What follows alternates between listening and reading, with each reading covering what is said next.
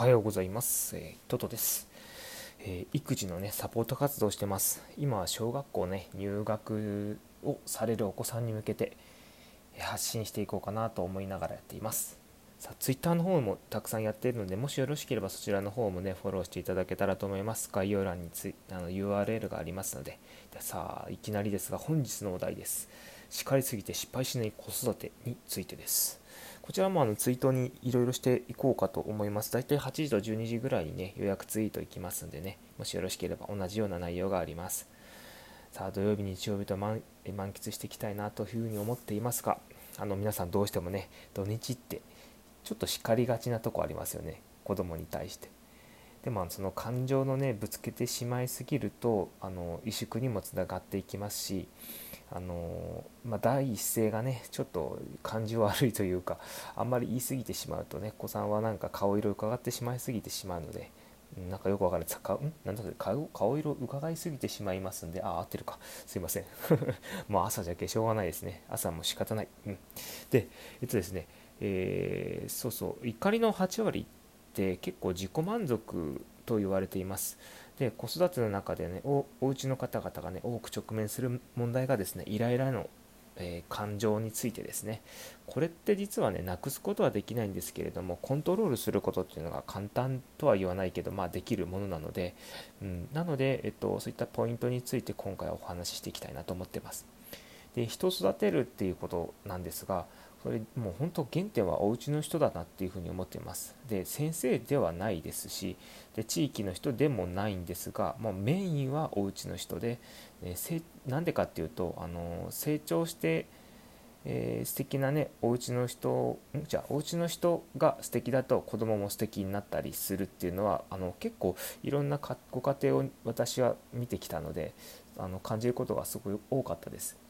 なのであの元教員なんですがあの家庭訪問に行った時よく思ったのがあ素敵な雰囲気のお家だなと思ったところのお子さんはやっぱりすごく素敵な雰囲気をそのまま持ってたりとかそれってもしかしたらイメージかもしれないんですけどただのでもそれって普段の生活しててずっとそういう風な感覚を持ち続けたということはおそらくそれは正しいことだと思うんですよね。うん、ということでねあの素直にね自分を表現できるようなお子さんに育てたいっていうんであればやっぱりそのお家の人もね自分を成長させるっていうのすごく大事になってくるんじゃないかなと思います。でですねあの決して怒ってはいけないわけではないんですが大切なのは怒りやねイライラをうまくコントロールしたり表現できるようにすることが大事です。でですねあの、まあ、人間感情の動物というか、うん、人間は普通の動物から来てますから、うん、それ仕方ないですよね。もう怒ってしまいます。どうしてもねパンくずとか落としたらもうはあこの野郎って思いますもんね。もう何でお前はって思ってしまう時がありますよね、まあ、ただねそれ繰り返し繰り返しどんどんね上がっていけるようにあのちょっとしたコツがいくつかありますのでお話ししていきます。でですねあの小さい頃に習い事を続けるべきだとか途中で投げ出すのは弱虫だっていうふうに話したこととかないですかね。そのお話をするとお子さんの心の状態は実はちょっと硬くなってしまいます。もし続けさせたいのであれば頑張りを認めたり励ますことをねすることで心が柔らかくなってちょっと、うん、やってみようかなとか頑張ってみようかなっていう風になったりします。でねどうしてちゃんとできないのっていう風に叱ったりもすることあると思うんですけれども私ってよく言っちゃうんですよ。なんででなんでちゃんとやってないのっていう風に。でもそれを言う前に、まあ、叱る前に第一声があの相手にを、まあ、尊重じゃないけどあの相手の気持ちを聞いてあげるような何があったのとかあなたはどう思ったのとかあの気持ちを引き出してあげたりあの実際その状況をねあの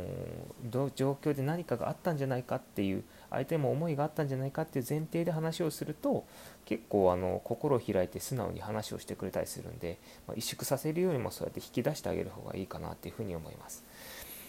であの感情をうまく伝えるためのポイントとしては具体的な、ね、事実を、ね、伝えたり行動がどんな影響を持つのか具体的に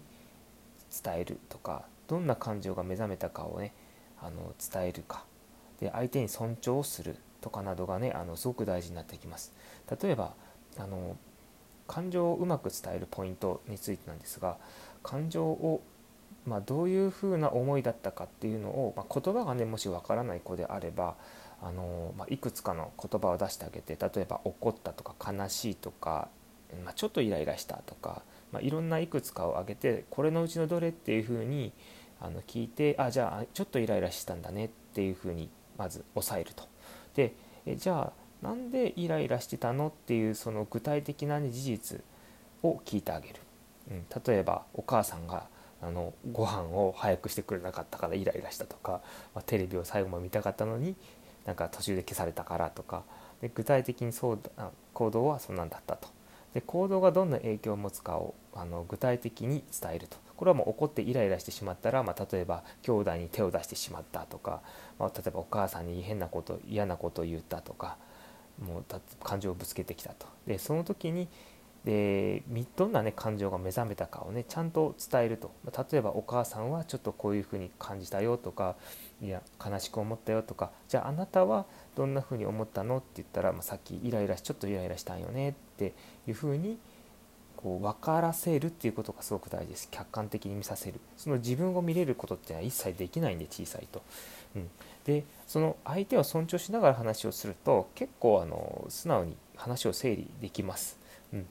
でこれ実体験なんですけれどもその時、まあ、今先ほど話した時のようなこの時にやや高圧的に接した時と相手を受け入れた時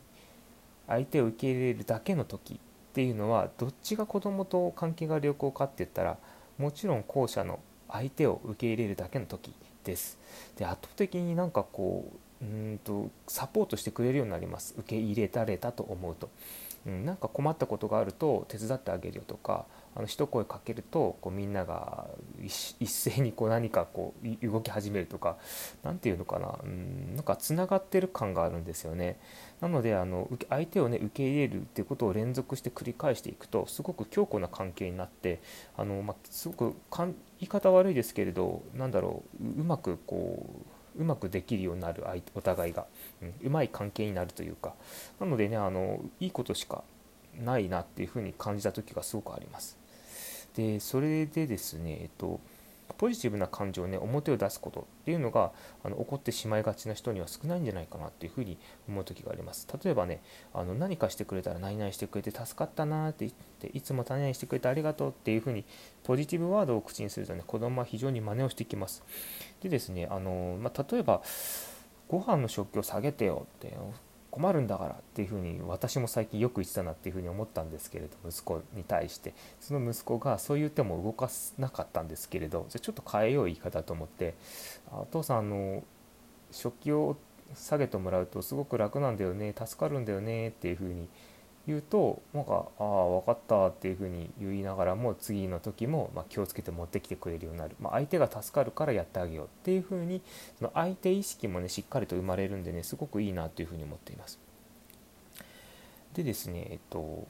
ほんの少しの、ね、怒りや感情を、ね、コントロールするだけで生活は劇的に変わるんじゃないかなというふうに思ってます。あの、まあ、怒りすぎることそんなにメリットがなくてですね自分の体にも良くないしでお子さんも萎縮して嫌な感じになるしやっぱり怒りすぎない方が絶対メリットが高いので、まあ、その怒っててしまう人イライラしてしまう人っていうのは体質だと思ってあの風邪をひいてるものだと思って対処していけばちょっとずつねあの変わっていきます、まあ、なぜならば私がねめちゃくちゃ怒る人だったんで どうしても感情的になってしまうんですが、まあ、ちょっと待ってよって一回踏みとどまって考えたりすると結構あの